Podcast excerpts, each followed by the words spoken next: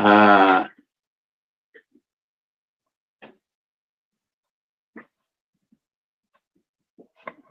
a estudiar un poco acerca de las fuentes de los masoretas. Los masoretas.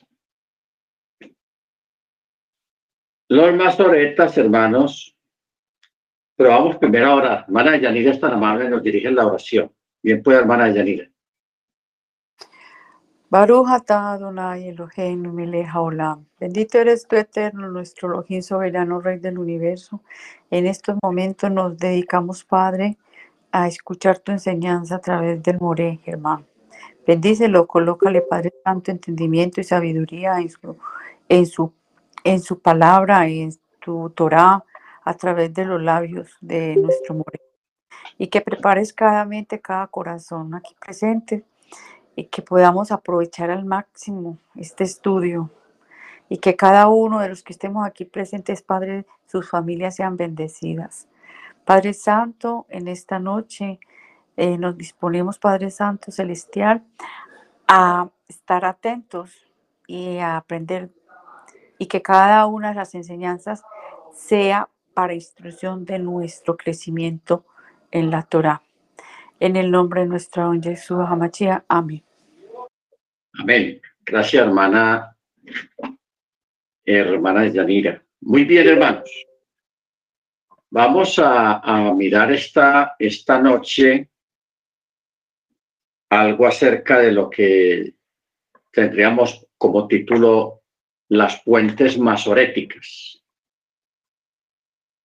Las fuentes masoréticas, o sea, ¿quiénes son los masoretas? Los masoretas son eh, un grupo de estudiosos, lo que antiguamente podríamos llamar, en la época de Yeshua, a ellos se les llamaba los escribas. Los escribas. ¿Qué era un escriba? Un escriba en la época del primer siglo, en la época de Machía, era una persona experta en la jurisprudencia, experto en el texto hebreo, experto en las leyes, en la jurisprudencia legal y experto en la Torá. ¿Ok? Entonces, lo que hoy en día, mire usted cómo va desarrollando las cosas. Antiguamente eran los escribas o los doctores de la ley. Luego de ahí derivaron los masoretas. Y hoy en día, lo que antes se llamaba escribas y masoretas, hoy en día son los notarios. Los notarios, que son los expertos, o sea, un notario legalmente tiene que ser una persona abogada, al menos aquí en Colombia, tiene que ser un abogado una persona que conozca de leyes y conozca cómo funciona la jurisprudencia y cómo funcionan las leyes en, una, en, una, en un país. ¿Ok? Entonces, los masoretas, ellos con el tiempo, cuando vino la crisis de los exilios, cuando vino la destrucción de Jerusalén, cuando vinieron todos aquellos eventos, los masoretas se volvieron indispensables dentro de la fe en Israel. ¿Por qué? Porque a ellos prácticamente se les delegó la permanencia y la continuación del texto de la ley y de la jurisprudencia de la Torá. ¿Ok? Porque cuando una persona iba a hacer un negocio o se iba a tramitar un divorcio o un negocio o cualquier cosa que se pueda hacer, que se debía hacer legalmente, había que ir donde un, donde un escriba. Y él era el que sacaba el documento. El documento. Entonces, todos, todos los documentos tenían que ser avalados por un escriba. Entonces, en el templo, en aquella época, no aceptaban un documento si no estaba avalado o escrito por un escriba, porque algo interesante en aquella época en la época de Machía era que en esa época no todo el mundo sabía leer y escribir. Era muy poca la, la gente que tenía acceso a la educación. Entonces la mayoría de la gente solamente hablaba, pero no sabían leer ni escribir. Esto era solamente conocimiento de los escribas, de los fariseos, de los saduceos y todos los que trabajaban en el templo. Pero la gente común estaba exenta de la educación normal. Entonces, por eso todo el mundo, para cualquier cosa, tenía que ir donde un escriba para agilizar algún documento o alguna situación que tuvieran que hacer. ¿Ok? Entonces, los escribas fueron vitales en esa época porque si uno se pone a mirar bien todo, a ellos le debemos la permanencia, primeramente al Eterno, pero también a ellos la permanencia de la Torá en la tierra, al menos dentro del pueblo de Israel. Porque ellos también estaban a cargo, había una subdivisión de ellos que eran los copistas. Los copistas eh, eran personas que casi, casi sabían la Torah de memoria, pero sí sabían cuántas letras tiene la Torah. ¿Cuántas letras tiene? Entonces ellos también estaban a cargo de sacar copias de la Torah. No cualquiera podía sacar una copia en forma independiente. Esas copias tenían que ser revisadas por un masoreta, por un experto. Entonces el, el masoreta, aparte de leer todo el texto, él también contaba las palabras, cuántas palabras había dentro de ese texto. Si habían dos o tres palabras de demás, rompía el documento, lo invalidaba completamente o si le faltaban algunas palabras, también lo invalidaba. Tenía que ser exactamente la cantidad de palabras que ellos sabían que tenía la Torá, o de letras, la cantidad de letras que tenía la Torá. Entonces, esa, esas personas eran personas que desde niños estaban habituados a, al manejo de la escritura, de la Torá. Entonces, una persona que comienza a los 6, 7 años a estudiar Torah y a estudiar y a estudiar, y lo hace a los 10 años, a los 20 años, a los 30 años, a los 40 años, eran personas que por ahí a los 45 años ya sabían toda la Torah de memoria. Por eso ustedes recuerdan que Pablo, cuando le escribe a Timoteo, Timoteo era un personaje de estos, porque Pablo dice, tú que fuiste instruido desde la niñez en las escrituras. O sea que Timoteo no era cualquier persona común, era una persona versada en las escrituras, era una persona que tenía mucho conocimiento porque prácticamente él podía ungir como un masoreta, ¿ok? O como un escriba. ¿Por qué? Porque tenía alto conocimiento de las escrituras. Luego, más adelante, hermanos, ya no se llamaban escribas, sino que se llamaban los masoretas. Ahora, los masoretas ya ampliaron su radio de acción y ya ellos comenzaron a aprender historia comenzaron a, aprender historia eh, de, de, Israel, historia de otras naciones. Entonces, ellos con el tiempo se convirtieron expertos en el estudio del texto hebreo en cuanto a la interpretación. En cuanto a la interpretación, ¿ok? Ya esto se puso pues más más amplio el conocimiento. Entonces, luego de ahí aparecen otros personajes que se llaman los soferín. Los soferín. La palabra soferín viene de la palabra sefer, de la raíz sefer. Usted sabe que sefer quiere decir libro. Sefer. Entonces, a los Soferim los llamaban los hombres del libro.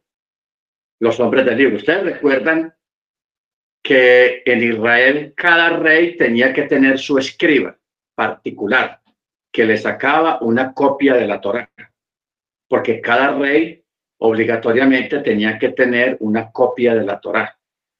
Ok, eso era obligatorio y por mandamiento. Entonces, ya después del primer siglo, cuando ya el templo había sido destruido, aparecieron ya los primero los masoretas y luego los soferín. ¿Qué fue lo que hicieron los soferín? Los soferín, ustedes saben, los que tienen Torah en la mano, usted ve que la Torah tiene puntos. O sea, el hebreo antiguo, hermanos, no tenía las vocales escritas. No tenía las vocales. Y en el hebreo antiguo no habían espacios entre cada palabra. No existían los espacios.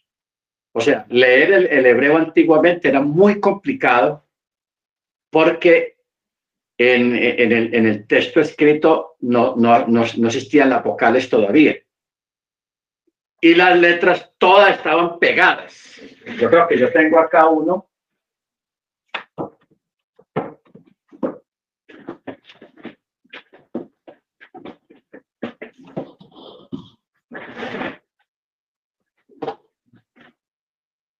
Sí.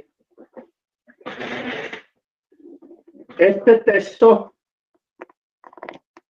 el hebreo antiguamente era todo así pegado, seguido, seguido, seguido, seguido. Entonces una persona tenía que estar tan habituado al texto hebreo que podía separar las palabras unas de otras. Pero eso ya se hacía era por pura memoria, a punta de memoria. Y no existían las vocales. Las vocales, eh, eh, hoy en día, para ayudar a los lectores, de la Torá, los masoretas crearon las vocales. Las vocales. A, E, I, O, U. ¿Ok? Que esas vocales para ayudar a la persona a aprender más rápido el idioma, entonces lo, las vocales se pusieron debajo de la, de la, de la, de la, de la letra. ¿Ok? De la letra. Pero antes no existían vocales todo el hebreo antiguamente se manejaba y se aprendía era de oído y de pura memoria. Eso era complicado, eso era una cosa tenaz, muy tenaz.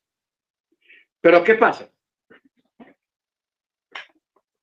Hubo un tiempo, hermanos, en el año 800, eh, en el año 1000, más o menos, 1200,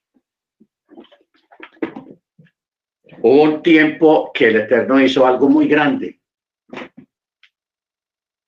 Porque hubo un tiempo que dentro del judaísmo se levantaron muchos estudiosos. O sea, cuando hablamos de estudiosos era gente que prácticamente a los dos años ya, ya hablaban hebreo y ya, ya escribían hebreo.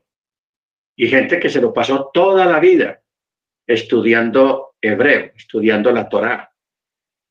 Entonces, un tiempo en que hubieron muchos estudiosos, pero bastantes, más de 100 estudiosos. Entonces, todos ellos, si ponerse de acuerdo entre ellos, empezaron a pedirle al Eterno revelación del texto. Porque una cosa es aprender a leer el texto en sí, pero otra cosa es la interpretación, la revelación. ¿Ok? Entonces el Eterno comenzó, hermanos, a, revelarle cosas y eventos y lo, lo, que siempre hemos enseñado, que aquí está el texto, pero detrás del texto hay otro texto. Y detrás de ese texto hay otro texto. Y detrás de ese texto hay otro texto.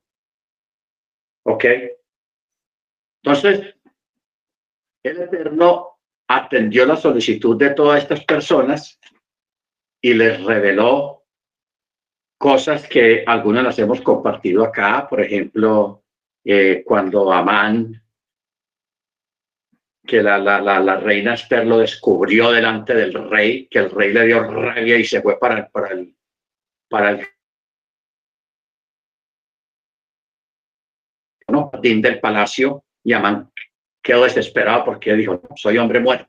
Entonces él empezó a implorar a la reina, la reina estaba recostada en un diván, porque antiguamente no se sentaban como nos sentamos hoy en día, sino que se recostaban. Bien bueno. Entonces él se inclinó ante la reina para pedir que ella intercediera por él ante el rey. Entonces él estaba inclinado. Entonces un ángel se hizo detrás de él y lo, lo, con un dedo pues lo acabó de empujar y él cayó sobre la reina. En ese momento que él cae sobre la reina, el rey está entrando. Entonces ve que Amán está desesperado por, por pararse porque él cayó literalmente sobre la reina, hermano. Eso fue una cosa tenaz. Y estamos hablando en esos tiempos de los reyes. Entonces el rey lo acusó de que iba a intentar violar a la, a la reina en mi presencia. Vas a intentar violar a la reina en mi presencia. Y ahí mismo cubrieron el rostro de, de Amán. Y el hombre eh, fue ejecutado. La acción del ángel no está escrita, pero el texto le pusieron una marca. De igual manera, cuando David fue a buscar, estaba buscando a sus hermanos, que vio a un hombre, dice que un ich, un hombre, fue le preguntó por sus hermanos y aquel hombre le dijo dónde estaban. Era un ángel. En fin, todos estos detalles, hermanos, que no están explícitamente escritos en el texto, eso es lo que, lo que la, la, la escritura eh, enseña, enseña acerca de lo que no está explícitamente escrito en el texto. ¿Ok? Baruch Entonces,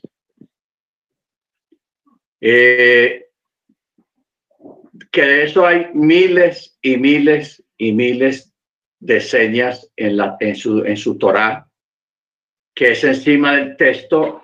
Hay unas veces que hay una, una, una coma detrás, encima de una letra, otras veces son unos asteriscos, otras veces es una bolita, en fin. Todo eso que usted ve en su, en su Torah, hermanos, eso es pura cosas que el Eterno les reveló en ese tiempo a los masoretas. Entonces ellos lo que hicieron fue que marcaron con esas señas, con esas marcas, la letra. ¿Ok? ¿Cuál es el problema? Que no todo quedó escrito porque en los diferentes programas que hubieron a través de la historia, se, toda esa documentación, o sea, el, significado de cada, de cada letra, de cada palabra, se perdió. Una parte se perdió y otra parte los mismos judíos lo tienen guardado. Yo quería mostrarles, por ejemplo, esta palabra que está aquí marcada que está marcada.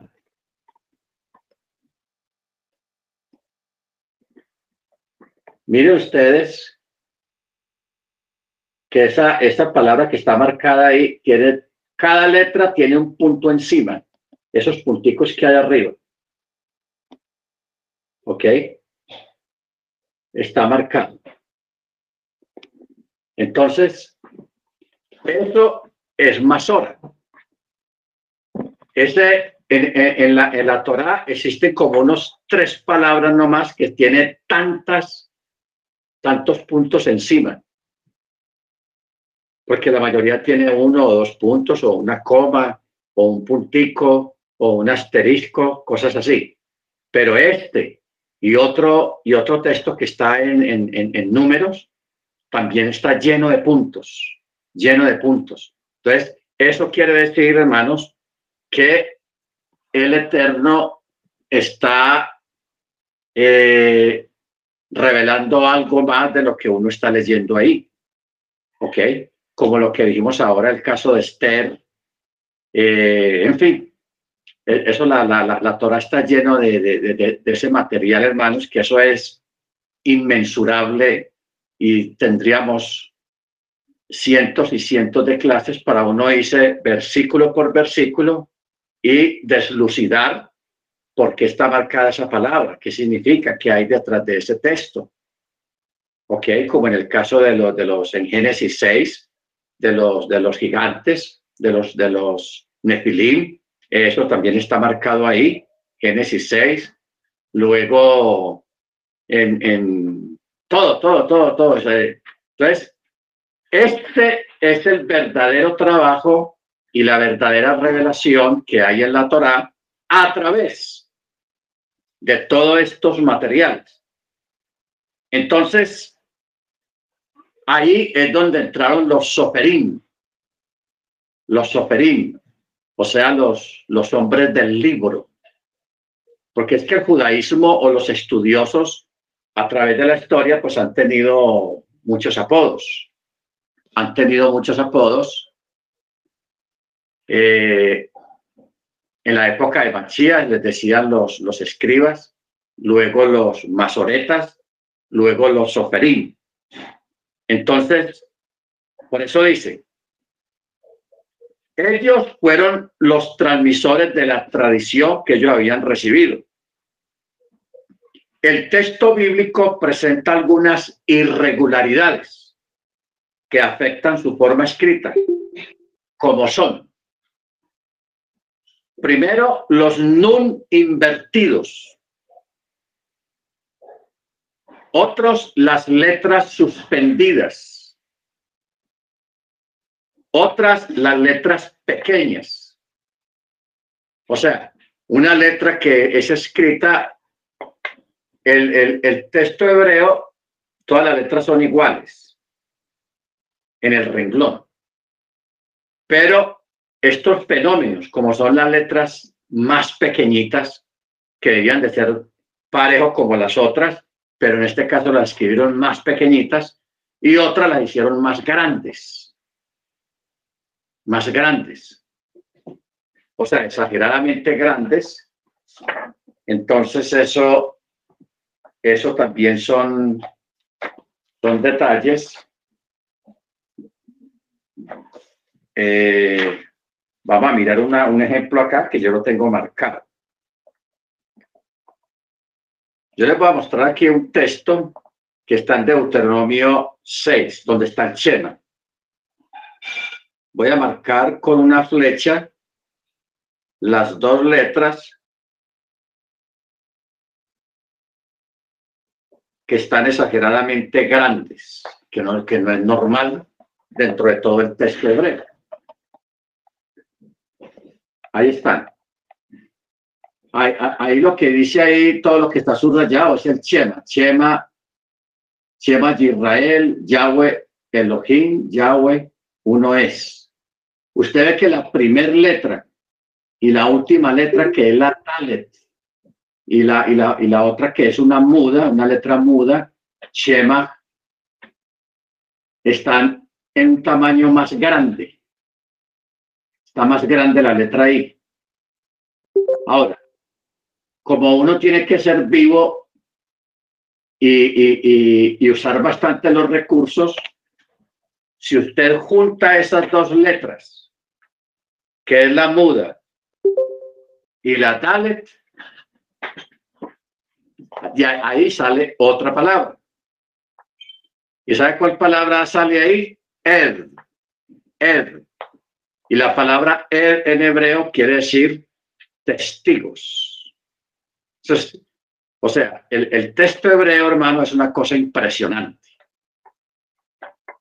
O sea, si, uno, si uno, quiere eh, estudiar algo impresionante, algo maravilloso, algo que a uno lo, saque de casillas y, lo ponga todo heavy, como, como dice el dicho, la Torah, estudiar estas cosas, volverse uno como un masoreta o un soferín, aprender por qué ellos marcaron eso, por qué marcaron, por qué las letras son más grandes, porque hay otras letras que son más pequeñas, porque hay otros que el, el fenómeno es que la letra es más pequeña de lo normal. Lo que acabamos de leer es la letra más grande, las dos letras, la ed, que quiere decir testigos. Eso es lo que dice la, la, cuando usted saca esas dos letras y las junta y ahí forman una palabra. Así es como funciona el hebreo. Una, palabra, una frase marcada te lleva a, a, a, otra, a otra, juntando esas letras que están marcadas, usted las saca y las junta y ahí te dan una oración, te dan una palabra. ¿Ok? Entonces, por eso es que el hebreo, el idioma hebreo es como la matemática, no tiene fin. Y una cosa lleva a la otra. Una cosa lleva a la otra. Entonces, por eso el hebreo se compone más que todo de una revelación del texto, una revelación textual de parte del Eterno. Entonces tenemos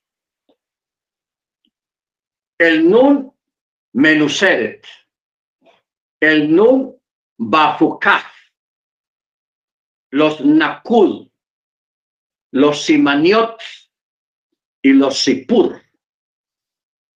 Nun menuseret, nun befukaj, nakul, simaniot y sipur. La forma más habitual de señalarlo es mediante un símbolo que se asemeja un nun volteado, o sea, una n al revés. Una n al revés. Ahora, el nun o la n invertida aparece en la, en la, en la escritura nueve veces. Dos en el Pentateuco, una en números 10, 35 y 36, las otras siete en los Salmos, y en el capítulo 107, 40 y en el Salmo 107, 22 al 25. Ahora, estos de, de la N invertida, eh, por ejemplo, el que está en el número 1035 Vamos a mirar. Si alguien tiene Torah ahí, vamos a mirar. Los que tengan Torah, que eso está ahí en el texto hebreo. 10. Sí, aquí está. Yo lo voy a marcar porque al final del texto está ahí.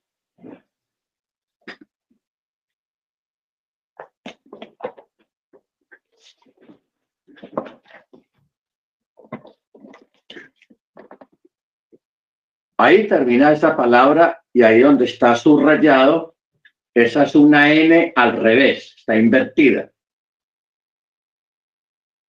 Está invertida. Y al principio de ese versículo también está invertido. Ahí está. Ahí comienza el versículo y ahí está la N invertida. Que ahí está hablando de, eh, y sucedía, ah, ya no, ese texto hermano es, es candela el texto que hay ahí. Dice, y sucedía que cuando el arca emprendía el viaje, Moche decía, Levántate, oh Eterno, y que tus enemigos sean dispersados y que huyan los que te aborrecen. Entonces, al principio del texto está la N al revés, invertida, y al final del texto también está la N invertida. Esa N no forma parte del texto, sino que eso es una marca. Ese texto está marcado para que uno pare y se ponga a investigar qué es lo que quiere decir el texto. ¿Ok? ¿Qué es lo que quiere decir el texto? Ahora, ¿qué dice el texto? Porque ustedes están preguntándose, bueno, ¿y el texto qué es lo que quiere decir? Cuando el Eterno, primero, el arca volaba. Esa es la, primera, la primera parte que hay que mirar. El arca volaba. Cuando el Eterno, los sacerdotes, o sea, los levitas, que eran encargados de, de cargar todos los utensilios, ellos llevaban el hombro la base donde el arca era depositada. Entonces, cuando el Eterno quería que el pueblo descansara o acampara unos días o unas semanas o meses, el arca bajaba y no se movía. Entonces, todo el pueblo, todos los días, en las mañanas, estaban pendientes del arca. Si el arca comenzaba a levantarse sola, ya ellos sabían que era hora de empacar maletas, o sea, como se dice, levantar campamento. Vamos a levantar campamento porque el Eterno ya quiere que sigamos. Entonces el arca se elevaba despacio y se ponía a cierta altura. Cuando el arca ya llegaba ahí, ya todo el mundo estaba empacando y desarmando tiendas y, armando todo para continuar el viaje, porque el arca se elevó. Entonces, por eso es que Moche dice esas palabras, levántate, oh Yahweh, y que tus enemigos sean esparcidos. Usted usa la palabra levántate, que en hebreo da a entender una palabra que quiere decir elévate o vuela. Está hablando de volar. Entonces, cuando ya el pueblo estaba listo, el arca estaba a cierta altura, por ahí unos 15, 20 metros de altura, entonces el arca comenzaba a desplazarse, a moverse al paso de la gente. El arca no se iba rápido, pues como un avión, porque entonces los dejaba y la gente llevaba carretas, llevaba enseres, animales, los ancianos, los niños, en fin, había mucha gente, entonces el arca andaba despacio y la gente iba al paso del arca. Y a veces el arca, el Eterno los ponía a andar hasta dos días seguidos sin parar, día y noche, pero andaban despacio. Cuando ya el Eterno quería que pararan, el arca paraba y, descendía sobre la base que llevaban los, los levitas. Entonces, en parte por eso es que este texto está marcado. Tiene un nun invertido, dando a entender que aquí hay algo que hay que descubrir, que hay que leer. Bendito sea el nombre del Eterno. Ok. Eh, en, la, en, la, en la copia que Ptolomeo sacó, un rey egipcio que se llama la Septuaginta,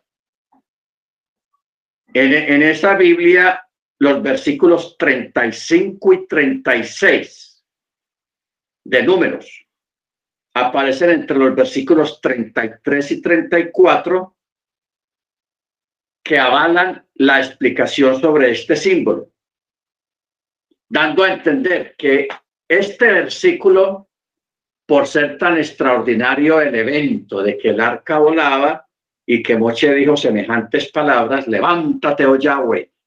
Entonces, eh, da a entender como si eso fuera un libro aparte, aunque sea un solo versículo, pero lo, consideraban un libro aparte, entonces por eso también lo marcaron con esa n invertida.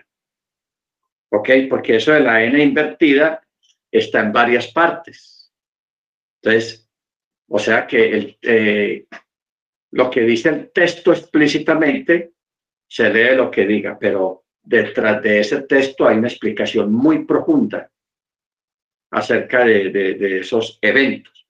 Pero no olvidemos, nun menuseret, nun bajucar, los Nakud, los Timaniot y los Sipur.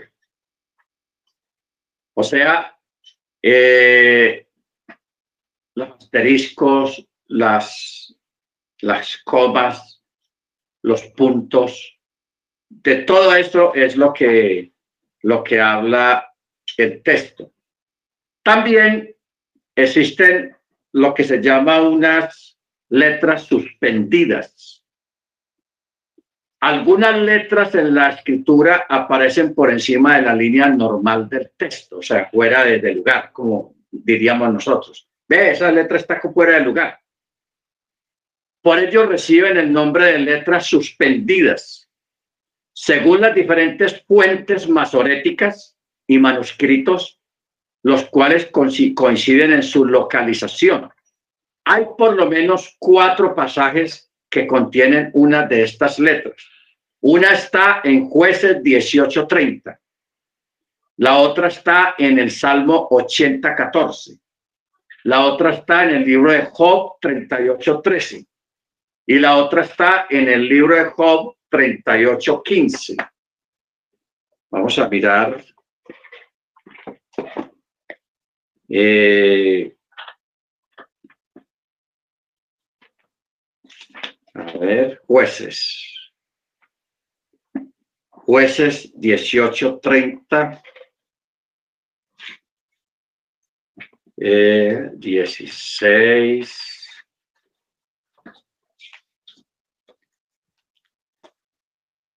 dieciocho,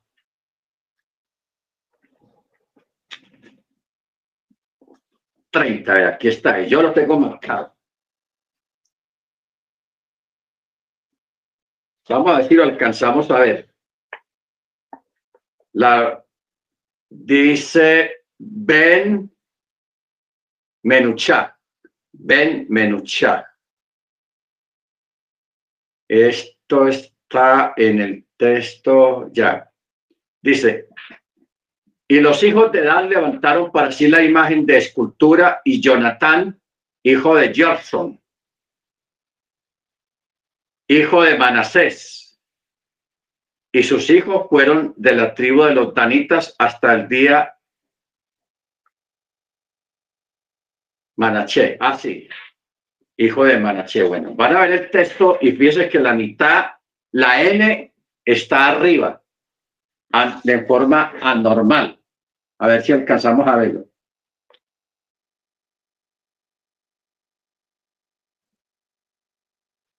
No.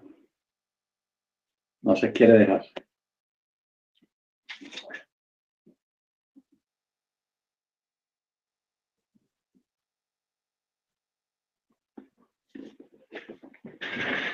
O así lo escribo en un papel.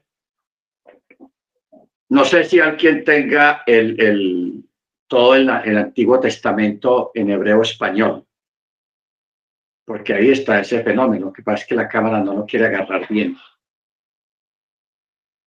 Pero es Ben Manaché, Ben Manaché, o sea, hijo de Manasés. Esa N está arriba de una forma extraña que nos está dando a entender algo más de lo que se está leyendo ahí.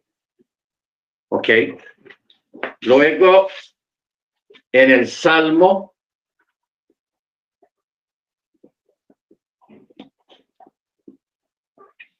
ochenta catorce.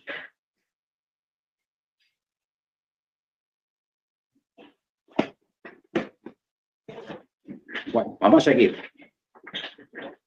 Ahora, el nun, o sea, la N suspendida en el libro de jueces es entendido como una corrección por motivos teológicos. ¿Por qué? Porque la, la inserción de la N invertida, de la N ahí elevada, permite leer a Manasé en lugar de Mochi y se evita así que su nombre aparezca unida a la idolatría. O sea, lo hicieron por asuntos teológicos. ¿Ok? ¿Por qué? Se evita así que su nombre, o sea, el nombre de Manasé, aparezca unida a la idolatría, porque ahí está hablando de que esta tribu se, metió en asuntos de idolatría, de paganismo.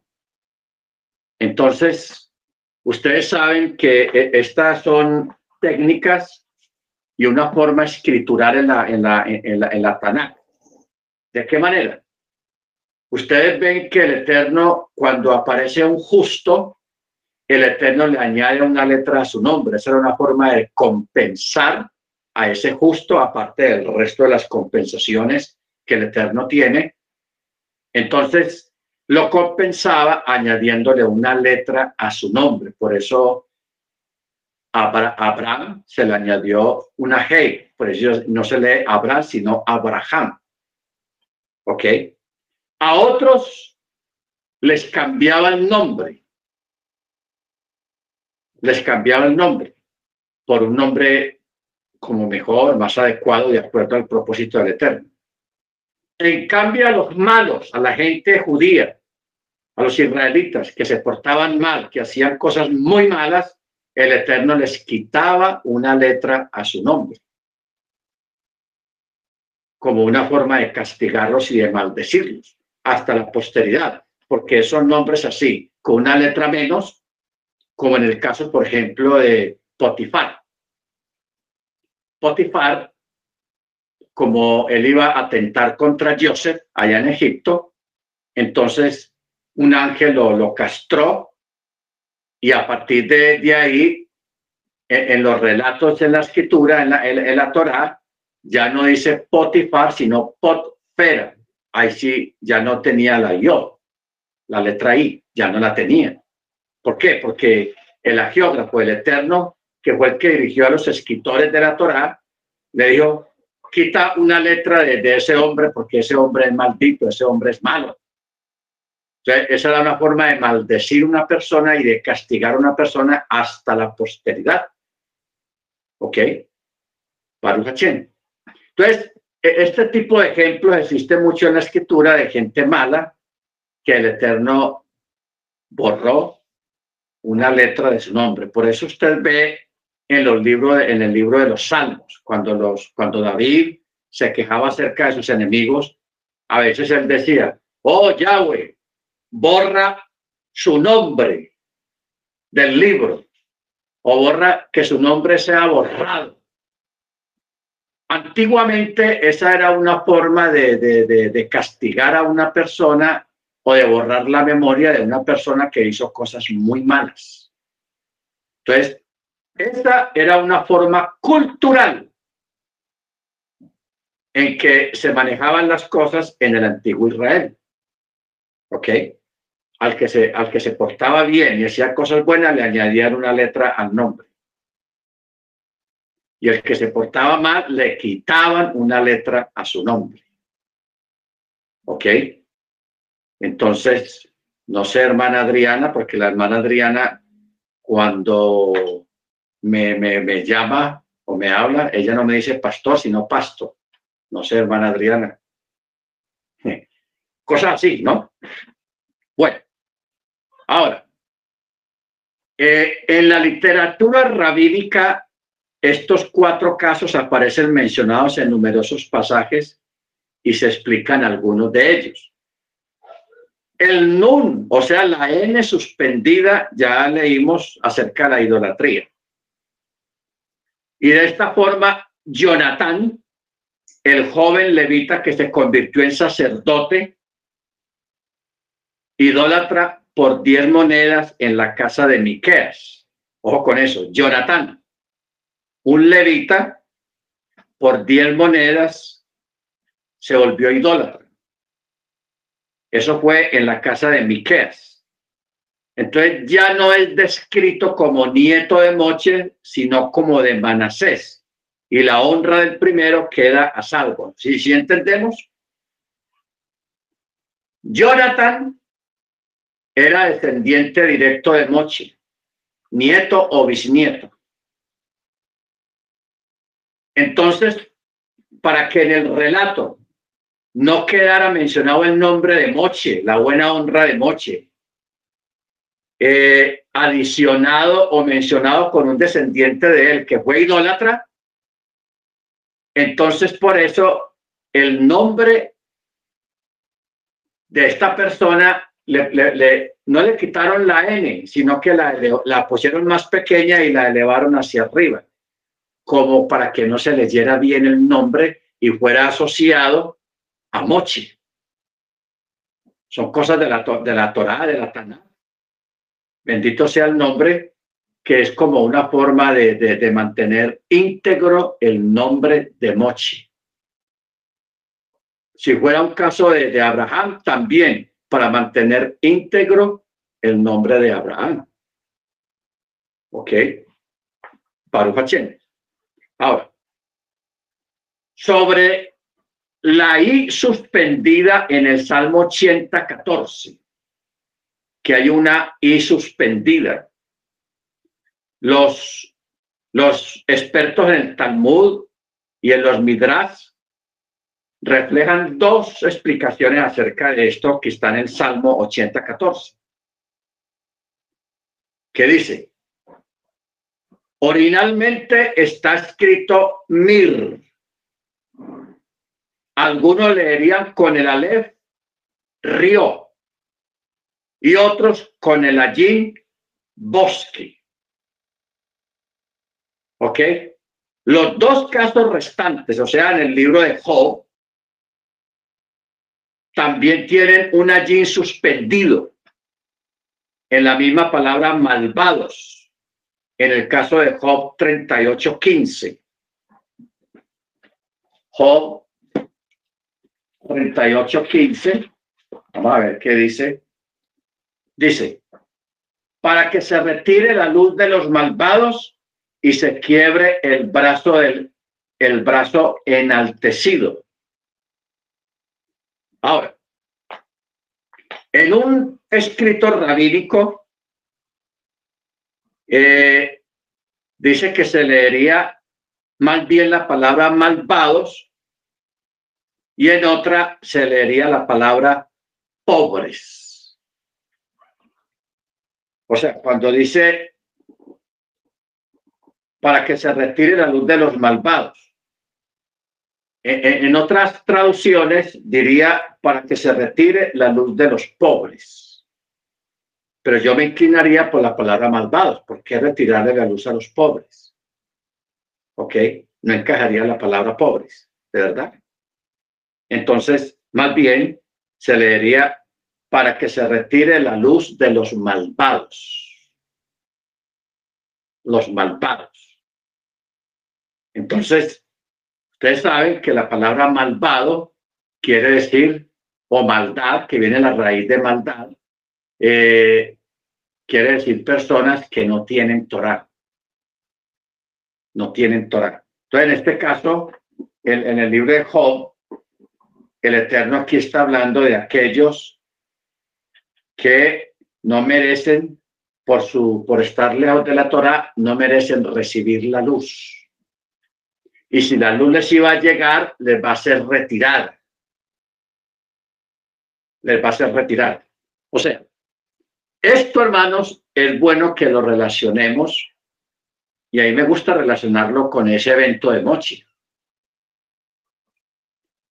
cuando iba a matar al egipcio, cuando estaba defendiendo al, al, al, israelita. Un egipcio estaba golpeando a un israelita, tan, tan, tan, tan, y casi para matarlo, lo estaba torturando.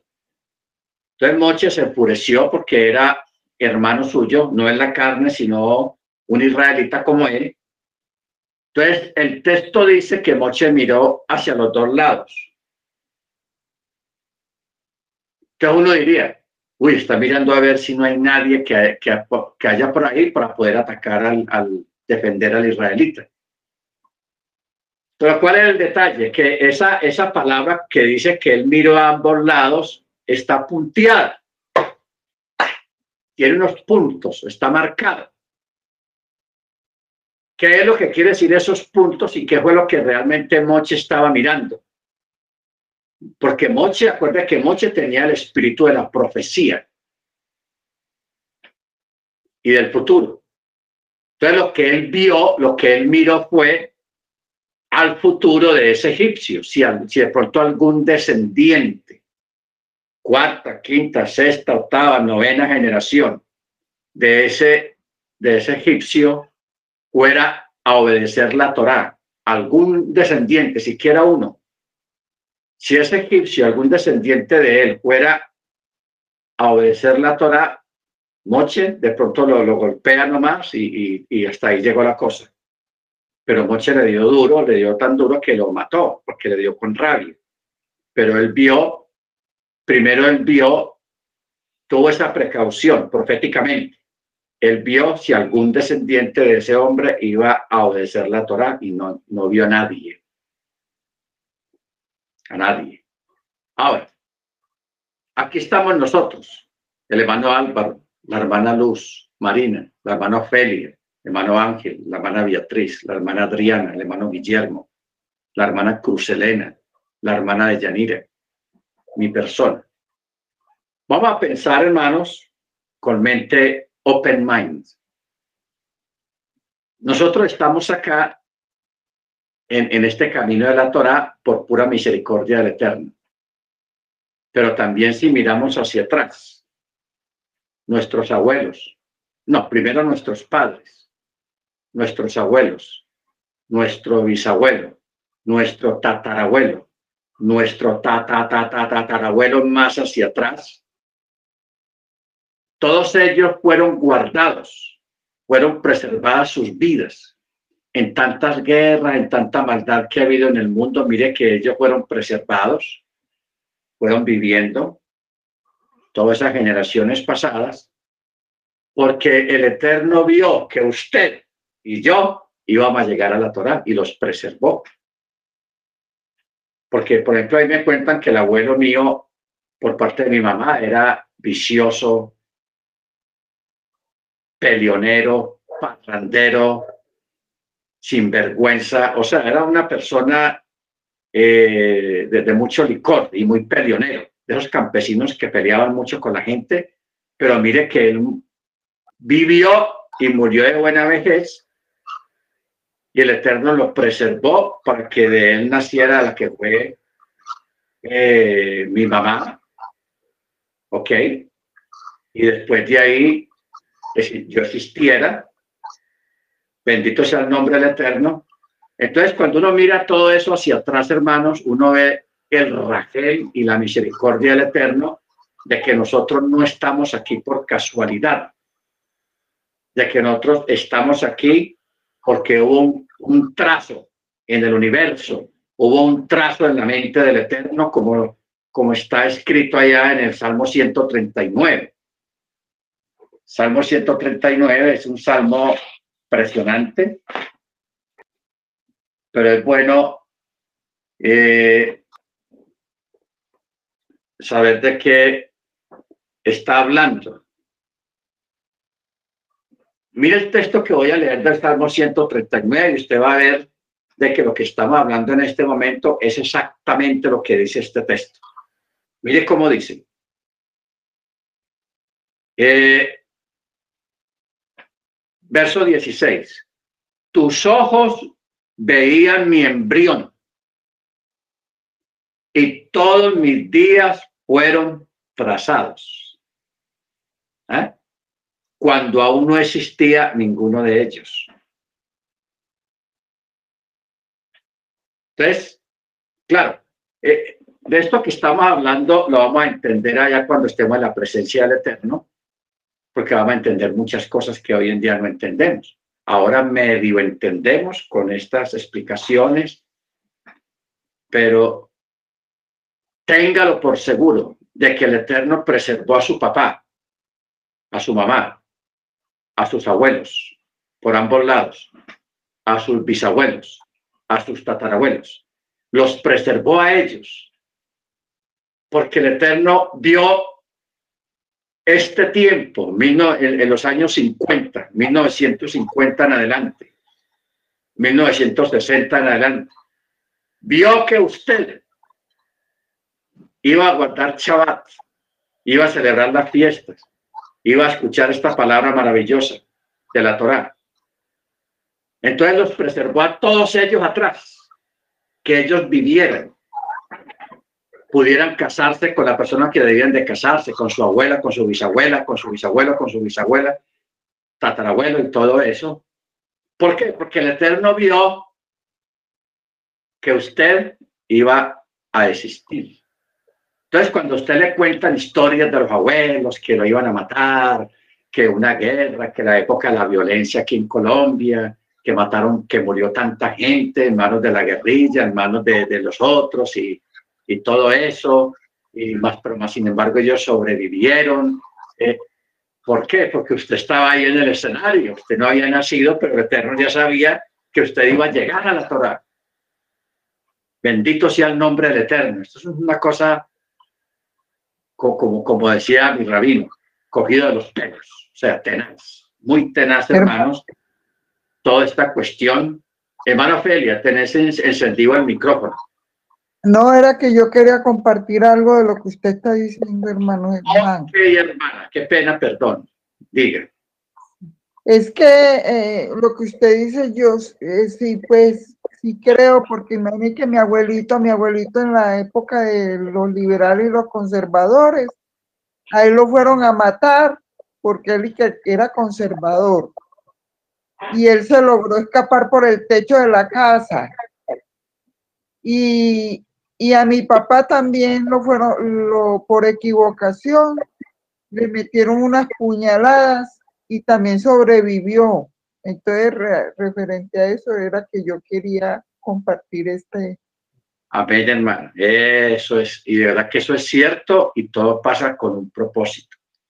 Hermano Álvaro, hermano Ángel, ustedes como son de afuera, no de pronto no entienden lo que está hablando la hermana. Aquí en Colombia, en los años 50, el siglo pasado, hubo aquí una guerra política, como dice la hermana, una guerra entre dos partidos políticos, los liberales y los conservadores.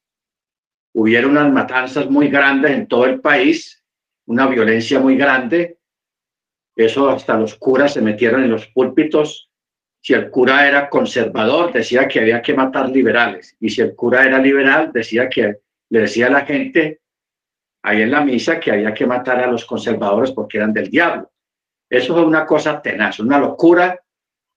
Mucha gente murió y muchos otros sobrevivieron, pero eso es, de eso está hablando la hermana, de, de, la, de la guerra, de la violencia que hubo aquí en esa época de conservadores contra liberales. Yo sé que allá eh, en México también hubieron las grandes guerras, lo de la independencia, lo de la guerra de Pancho Villa y, bueno,